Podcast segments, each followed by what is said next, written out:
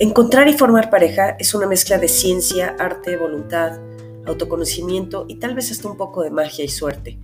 Armar una buena relación es complejo, pero el secreto y las respuestas están dentro de cada uno de nosotros. Soy Sandra Coria, creadora del blog El sutil arte de hacer pareja y ahora de este podcast con el mismo nombre. Este es un espacio en donde daremos tips, consejos, ideas para aprender a ser mejor pareja y para aprender a escoger a la persona correcta para cada uno de nosotros y así poder tener una relación sana, profunda, estable y trascendente. Yo, junto con ustedes, soy un aprendiz.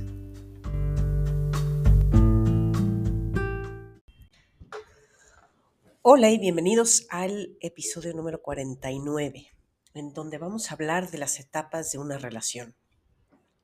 Antes de empezar, les recuerdo que el libro ya está a la venta. Se llama El sutil arte de hacer pareja en segundo o tercer intento, o cuarto quinto, siempre digo. El intento que sea no importa, mientras hay el que quiera lo quiere seguir intentando. Saben que si quieren ser solteros también pueden ser inmensamente felices. Pero bueno, el libro está en, en Gandhi, en las tiendas físicas, aunque no estén todas, pero sí estén en Gandhi en línea, lo pueden comprar en gandhi.com. Eh, también está en Gonville, lo pueden bajar de Amazon o lo pueden bajar en Kindle. Pues vamos a empezar con cuáles son las etapas normales del, enamoramiento las que las personas juzgan que, bueno, las personas, que los expertos dicen que casi toda eh, relación pasa por principalmente seis etapas y luego hay otras dos que, que yo espero que a esta edad no nos dé tiempo de llegar a ellas, ¿no? Al ratito van a ver por qué. La primera etapa, que bueno, todos conocemos, ¿no? El enamoramiento. Es esta etapa de, ver todo bonito, todo es positivo, la persona nos parece espectacular, no le encontramos ningún defecto. Em, está, el enamoramiento está únicamente basado en la atracción física y en la química que sientes. No hay ningún conocimiento de la persona, no sabemos si somos afines o no, si nuestros valores son similares. Es la etapa en la que todo te gusta, eh, no encuentras nada malo en tu pareja, te parece la persona más perfecta del mundo, te casarías en ese momento, solo porque ya sabemos que no, ¿no? Pero, e, pero para cómo te sientes, dices con esta persona de aquí hasta el infinito y más allá. No existen conflictos, no hay discusiones. Em, tus reacciones ante lo que sucede, además, están influenciadas por la química del amor, es decir, por estas eh, sustancias químicas que nos genera el, enamoramiento y que pues, definitivamente nos opacan todo, ¿no? Entonces ves las cosas diferentes. Es la etapa en la que no hay que tomar absolutamente ninguna decisión. Es la etapa en la que te, te toca disfrutar, surfear la ola y nunca olvidar que por más química y atracción que tengas y por más enamorado que te sientes en ese momento, eso no significa que puedas armar una vida con una persona. Es la etapa de la magia, pero nada más. Solo recuerda que esto tiene que cambiar y esto va a cambiar. La segunda etapa es la del conocimiento. Bueno, antes de, pasar a la segunda etapa, ¿cuánto dura el enamoramiento? Normalmente dicen que de uno a tres años. No encontré nada que respalde lo que voy a decir en este momento, pero yo siento que la etapa del enamoramiento en edad adulta no es tan larga yo creo que ese, ese número es más bien como para la primera vuelta, ¿no? Cuando eres más chavo, más joven, a los 18, a los 20, sí, sí te dura uno, tres y creo que hay casos de hasta cuatro o cinco años que te dura ese enamoramiento. Yo sí siento y ustedes eh, pues, obviamente tienen su, su, derecho a, a, creer lo que estoy diciendo o simplemente a decir sí, ya me pasó y tienes razón o no, o a buscarlo, que no dura dura unos meses. O sea, creo que ya tenemos el, cerebro puesto, y estamos plantados en un lugar distinto en el que no, no caemos en el enamoramiento durante uno o dos años, ¿no? Yo creo que ya en esta etapa es más de meses. Entonces, ahora sí, la etapa del conocimiento, que es la segunda etapa, es cuando realmente empieza a conocer a la persona. Todavía hay algo de enamoramiento en esta etapa, ¿eh? pero empieza a bajar. Empiezas a verle eh, los lados negativos a la persona, lo que sí te gusta, lo que no tanto, lo que a lo mejor te, que te choca. Y es una etapa en la que puede empezar a haber ciertos desafíos y ciertos conflictos porque las personas empiezan a ser quienes realmente son un poco, ¿no? Aquí se rompen muchísimas relaciones. ¿Por qué? Porque todavía, todavía no sabemos correrle al, al, al enamoramiento todavía, todavía nos dejamos ir por él, todavía empezamos relaciones porque nos atrajo, porque, porque lo vi en ese momento, me enamoré o la vi y es la cosa más bonita que ha pisado la tierra. Eh, todavía seguimos cayendo con esas cosas. No, no sé cuándo vamos a dejar de caer. Por un lado, ojalá que nunca, porque yo creo que ese enamoramiento es algo que, que es invaluable y es inolvidable y hay que vivirlo, pase lo que pase. Y solamente recordar que algo que tal vez en la, en la infancia, pero en la adolescencia no, no medimos, que es por más enamoramiento que haya, por más química, atracción, por más que te guste la persona, eso no es el ingrediente que se requiere para saber si una relación puede funcionar o no, o para saber si esa persona realmente puede ser tu coequipero de vida, ¿no? Yo, yo creo que la razón de tener una relación pues, a cualquier edad, pero pues como estoy en la que estoy, voy a hablar de esta edad.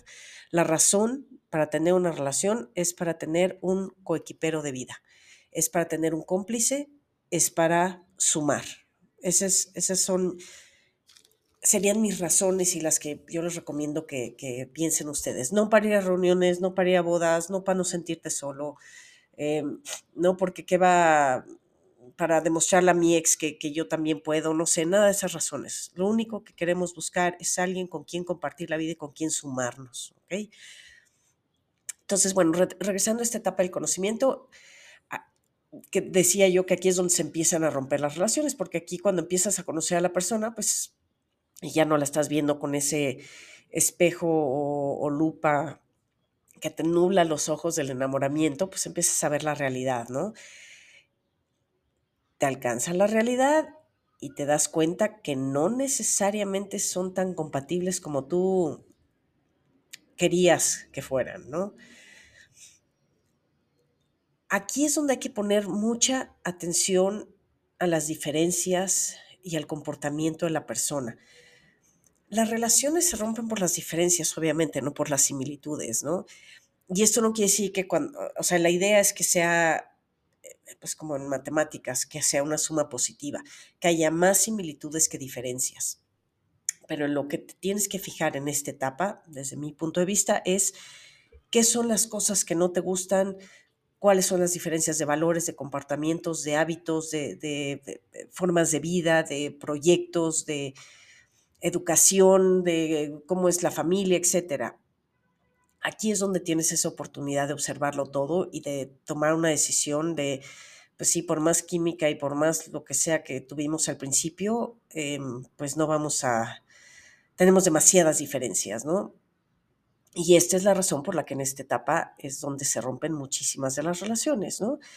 Em, cuando pasa esto, pues, sin, sin que haya un, una, un periodo exacto de tiempo, pero y considerando que, que, a esta edad el enamoramiento dura menos, yo creo que seis meses a lo mucho durará un año, probablemente entre un año y un poquito más de un año, alrededor de un año, yo creo que debe, debe, debes estar entrando ya pasando por esta etapa que se llama realmente conocernos como somos y no como creímos, que, no como queríamos que fuéramos.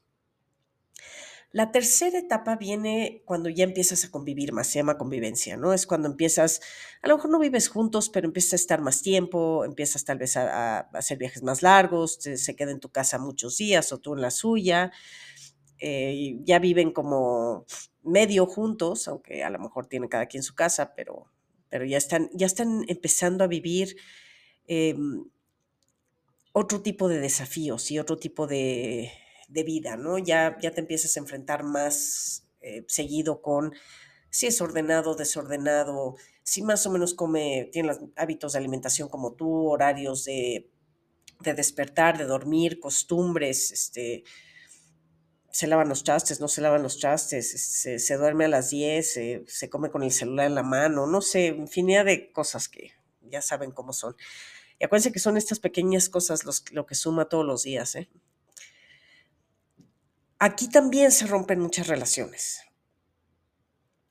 Y aquí sobre todo es donde las habilidades correctas que, podemos aprender, que hemos ido adquiriendo o que han estudiado, aquí es donde más las vamos a poder utilizar para saber comunicarnos bien, para saber hablar y resolver el conflicto, para saber cómo no atorarse con el mismo conflicto siempre, porque es una cosa bien común que las parejas casi siempre tienen dos o tres conflictos en los que siempre se atoran y que como que no aprenden cómo, cómo superarlos, ¿no?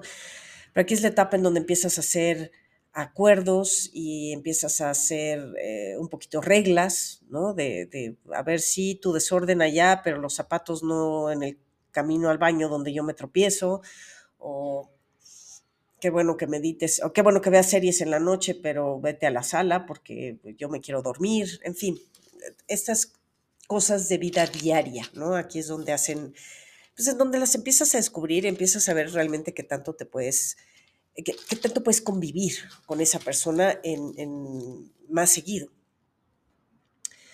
Después tenemos la etapa de lo que le llaman la autoafirmación. La autoafirmación es un poquito cuando, digamos que las primeras etapas, tu prioridad o, estás muy concentrado tanto en tu pareja como en la relación porque estás construyendo, te estás conociendo, le estás dando como mucha prioridad a, a, a, pasar tiempo con esa persona. Y la autoafirmación es cuando cada, cada integrante de la pareja empieza a centrarse en sus propias necesidades y sus propios deseos. Y también empieza a buscar pues, nuevas experiencias y oportunidades para crecer como individuos que son necesarios para que crezca la relación. Entonces es cuando empiezas a despegarte un poquito del otro y de la relación, como el centro que fue en, en, las primeras etapas. Y aquí se dan algunos conflictos como de, de, tiempo, ¿no? Por ejemplo, de, ay, antes pasábamos mucho tiempo juntos y ahora ya no. Antes preferías venir conmigo que con tus amigas. Antes preferías irte el fin de semana conmigo que con tus hijos, e, etcétera. Entonces también empieza a haber eh, conflictos de, de celos o de atención y de sentir que ya no eres la misma prioridad. Empiezas a sentir de alguna forma que aparentemente estás perdiendo a la pareja, ¿no? Y no es así. Lo que pasa es que es, es un fenómeno muy normal en donde los dos en la relación estuvieron tanto tiempo dedicados el uno al otro y a la relación que es momento de que requieres oxígeno externo, ¿no?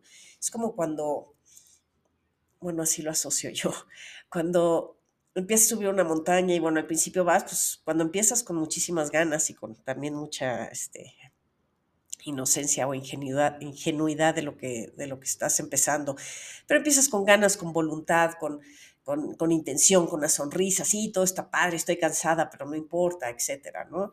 Luego ya entras como a la segunda etapa en donde empiezas a decir, híjole, esto no está tan sencillito como yo creía, pero no importa, ¿no? Todavía tengo ganas, todavía tengo voluntad, todavía no me desgasto. Y después empiezas ya como, no sé, al tercer, cuarto día de estar subiendo una montaña, es como, híjole, esto sí está, o a lo mejor la semana, ¿no? híjole, esto sí está difícil, ¿no? Y te empieza a faltar el oxígeno y te empiezas a cansar y te empiezas a parar y empiezas a, a quejarte un poquito. Siento que la autoafirmación es la etapa en que dices, necesito oxígeno. Es decir, con el oxígeno que nos estamos dando mi pareja y yo no es suficiente en esta etapa ya. Necesitamos ir a buscar oxígeno externo, ¿no? Y es cuando como que cada quien empieza a regresar a su vida para retomar este oxígeno que va a permitir que crezca la pareja. Aquí es donde se empieza donde creo que es muy importante el tema de darse espacios y de darse libertad, porque ese es el oxígeno que va a alimentar a la relación. Es como volverte a reencontrar contigo mismo de haber estado, después de haber estado una temporada centrados el uno en el otro, ¿no? Aquí es donde empiezas a decir, bueno, pues tenemos algunos intereses diferentes, no importa, te gusta jugar dominó, a mí no me gusta eso, tú vete a tu cosa, yo me voy a ir a mi viaje, a mi retiro, a mi deporte, a mi lo que quiera, ¿no? Yo creo que el éxito en esta etapa es, eh, como todo el éxito en toda la vida, es un poquito el balance y el equilibrio, ¿no? Es saber manejar el tiempo adecuadamente para hacer actividades de pareja, pero al mismo tiempo hacer actividades cada uno por su lado. Y ambos deben apoyarse para que cada uno vaya, salga al mundo y descubra cosas diferentes que traiga a la relación y que, la, y que le permita crecer, ¿no? Es la etapa en la que empezamos a vivir nuevas anécdotas ya como parte de una relación, pero también un poquito por nuestro, por nuestro lado. Después sigue la etapa de crecimiento. Y esto es cuando la relación encuentra eh, cierta, cierta, estabilidad, han aprendido a resolver eh, los conflictos, han aprendido el buen balance del tiempo eh, para repartirlo entre estar juntos y, tener actividades por su lado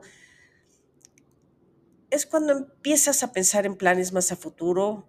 Me da igual si de vivir, de casarse o de vivir en departamentos separados o de cada quien en su casa o de comprar algo o de hacer un proyecto en común, compartir hogar, en fin, cualquier plan que hagan, como siempre me han escuchado, yo creo que el, el problema no es el formato, el problema, más que el problema, el tema no está en el formato, el tema está en las habilidades y los conocimientos que tenemos para, para formar una buena relación y la intencionalidad que tengamos, ¿no? Pero aquí es cuando ya te sientes con intención de llevar esta relación al futuro, cualquier futuro que quieran hacer. Quieren construir juntos. Em, cuando empiezan ya a sentirse como, como coequiperos de vida, cuando se sienten ya mejores amigos, eh, sientes que eres, que son cómplices, ya han, ya han construido las bases del respeto, del amor, y es cuando la sinceridad, la transparencia, la comunicación y la habilidad de resolver conflictos durante el tiempo, pues les empieza a rendir los frutos, ¿no? Confían el uno en el otro, cada uno tiene definido su papel en la relación y en general es cuando se actúa ya como estás en cierta armonía. Esto es probablemente como llegar a la cumbre de una montaña, ¿no? Y luego viene la etapa de la adaptación para mí esto es como mantenerte, ¿cómo le haces para mantenerte en esa cumbre, no? Aquí es cuando la vida sigue y ya empiezan pues a vivir la vida como una pareja mucho más estable. Pero como la vida no es estática, pues empieza a haber cambios, ¿no? Hay cambios a veces en ideas, en formas de pensar, en gustos, en, en amistades, en cambios de trabajo, hay eh, se muere tu papá, se muere tu hermano, en fin, en la vida pasan cosas, ¿no? Y si la pareja no logra irse adaptando y entendiendo estos cambios, aquí es cuando tienen dos opciones. O pasan a consolidarse y realmente adaptarse aún con los cambios que la vida marca y que la, y cada una de las personas, de, las, de los integrantes de la pareja cambian, o pueden empezar a romperse. Surgen nuevos intereses también, la realidad es que la gente sí cambia. Como le he dicho, no cambian porque tú quieras que cambien, pero pues todos cambiamos. Maduramos, cambiamos, lo que nos gustaba hace 20 años hoy tal vez no nos gusta. Em, decisiones que tomamos hace 20 años hoy tal vez no las tomaríamos. Ahora, lo que sí creo es que hoy que tenemos estos 45, 50 para arriba, creo que de aquí a lo que nos resta de vida va a haber muchísimo menos cambios que los que hay entre los 20 y los 50, ¿no? Que también creo yo que ese, e, esa etapa de adaptación es un enorme reto para la primera vuelta, ¿no? Porque si hay, o sea, a veces te casas con un deportista y luego se vuelve gordo fumador o te casaste con alguien que por lo que sea se dedicó a trabajar y luego en una etapa de que le empezó a ir bien, pues de repente descubrió que él nunca se había ido de fiesta y empieza a enfiestar, ¿no? Em, o sea, sí hay muchísimos cambios porque es una edad en la que todavía te estás formando.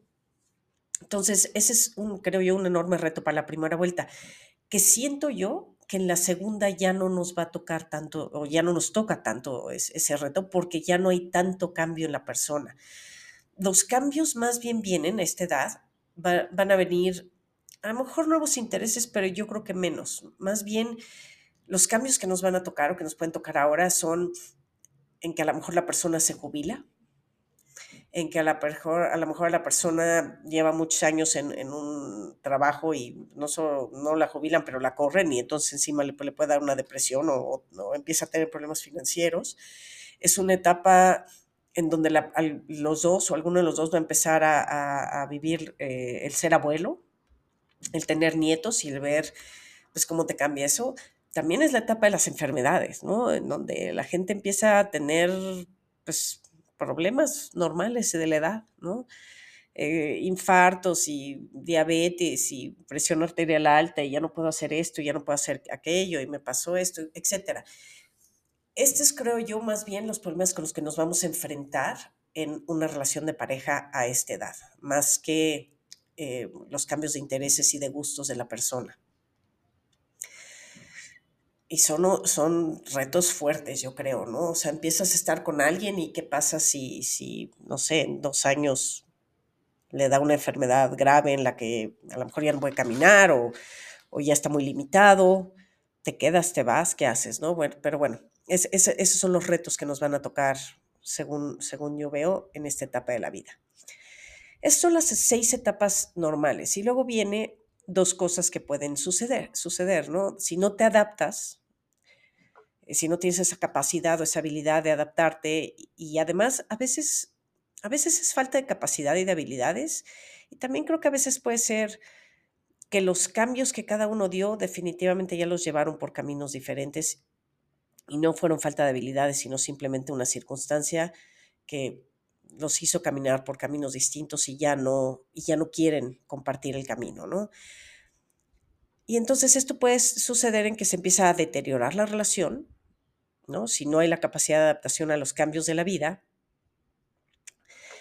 o de las propias personas, pues pueden llegar a esta etapa del deterioro en donde ya no se entienden y se pierde el interés. Y también, como dije en el episodio pasado, es cierto que a veces la falta de habilidades va deteriorando tu voluntad de quererte quedar en la relación, ¿no? Cuando no sabes cómo resolver,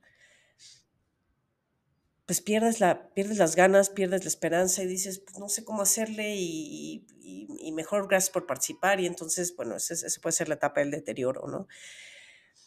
Y el deterioro pues puede llevar a la finalización, porque la relación ya no se puede sostener, porque las diferencias son mayores que las similitudes y simplemente se termina. Yo espero y les deseo que a esta edad no tengan que llegar más allá de la etapa de la adaptación. Espero que ya no, ya no ni siquiera nos dé tiempo de llegar a una etapa de deterioro y muchísimo menos a la de la finalización y que si hay una finalización sea únicamente porque alguno de los dos se fue ya de este mundo. Nos vemos el siguiente jueves.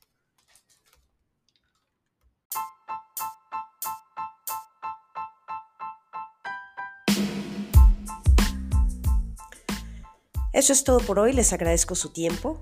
Si quieren leerme, me pueden buscar en mi blog que es www.elsutilartedehacerpareja, todo junto, .blogspot.mx. También me pueden seguir en mi página de Facebook, El Sutil Arte de Hacer Pareja.